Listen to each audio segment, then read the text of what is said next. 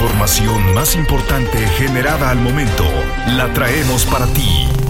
Radioincro.com Y continuamos con la información este 19 de enero de 2023. Actualidad informativa. Radioincro.com Mauricio Curi González, gobernador del estado, sostuvo una reunión con la embajadora emérita de los Estados Unidos, Roberta Jacobson, para dialogar sobre los factores que han convertido a dicho país en el principal socio comercial de Querétaro. El Ejecutivo le reiteró la apuesta que tiene la entidad para crear condiciones de certidumbre jurídica y energética para la llegada de inversiones, así como proyectos como el Acueducto 3 y la descarbonización de la economía.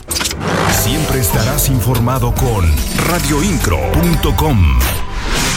Ya fue entregado por el gobernador el proyecto del Acueducto 3 al secretario de Gobernación. Ahora el vocal ejecutivo de la Comisión Estatal de Aguas indica que este proceso de construcción del Acueducto 3 podría durar hasta cerca de dos años. Señaló que esto sería en caso de que en este mismo año arrancara la obra de esta infraestructura desde la presa de Simapán y podría comenzar a llegar agua en el 2025 aclaró que el inicio de la ejecución de obra dependerá de la disposición de los recursos que destine el gobierno federal, así como obtener los permisos correspondientes por parte de la Comisión Nacional de Agua. Las noticias de Querétaro están en radioincro.com.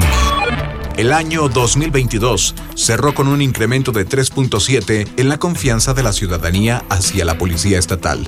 Esto de acuerdo a la más reciente publicación de la Encuesta Nacional de Seguridad Pública Urbana, de tal forma que el 65% de la población queretana confía plenamente en la Policía del Estado.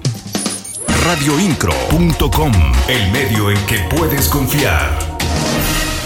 El secretario de la Contraloría, Óscar García González, dio a conocer que son cerca de 600 servidores públicos del gobierno del estado quienes tendrán que presentar sus declaraciones 5 de 5.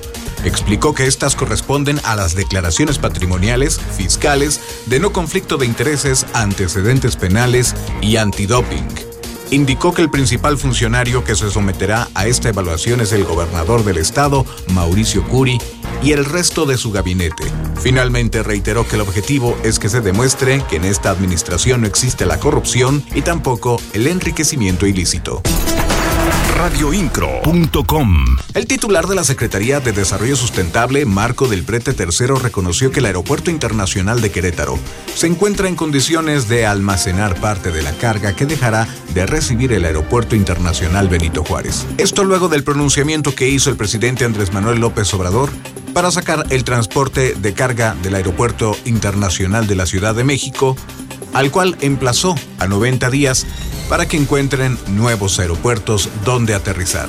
Marco del Prete apuntó que el aeropuerto de Querétaro cuenta con las condiciones logísticas necesarias para que empresas aéreas puedan trasladar sus mercancías desde la entidad. El funcionario estatal señaló que en caso de que haya aerolíneas interesadas en llegar a la entidad, tendrán que evaluar condiciones de logística y carreteras para poder hacer operaciones en el Aeropuerto Internacional de Querétaro radioincro.com. En la voz de esta entrega informativa, Juan Pablo Vélez. Te espero en la siguiente.